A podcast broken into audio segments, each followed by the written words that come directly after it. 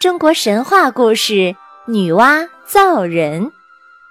盘古开天辟地以后，天上啊有了太阳、月亮和星星，地上有了山川草木，甚至有了鸟兽鱼虫。可是，单单就没有人类。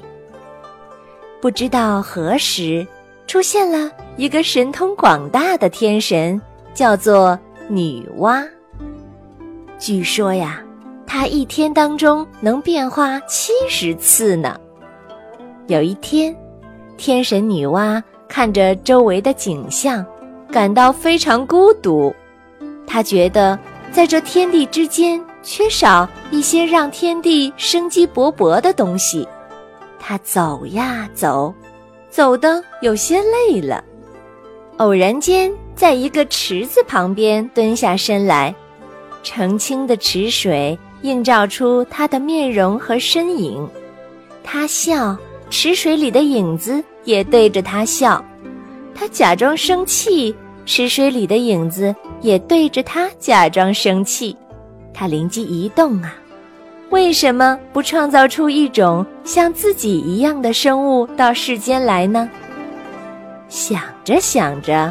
他顺手从池边掘起一团黄泥，掺和了水，在手里揉着，揉成了一个像娃娃一样的小东西。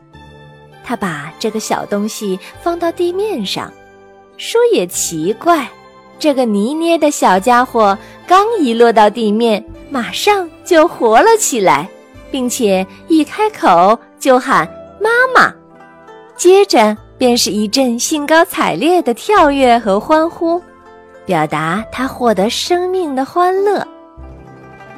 女娲看着她亲手创造的这个美丽聪明的小生命，又听见妈妈的叫喊声，不由得满心欢喜，眉开眼笑。她给她心爱的孩子取了一个好听的名字，叫做人。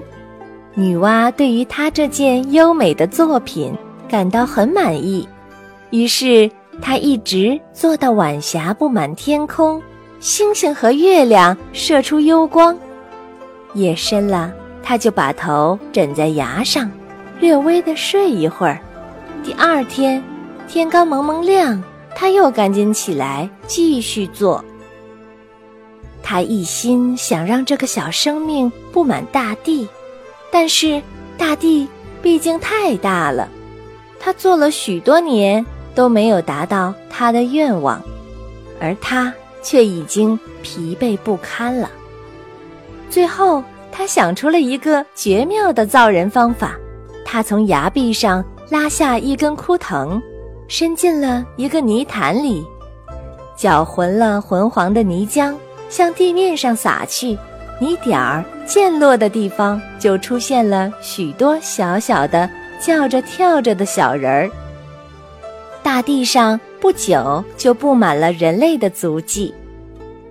大地上虽然有了人类，女娲的工作却还是没有停止。她又考虑到，人类是要死亡的，总不能死了一批再创造一批吧。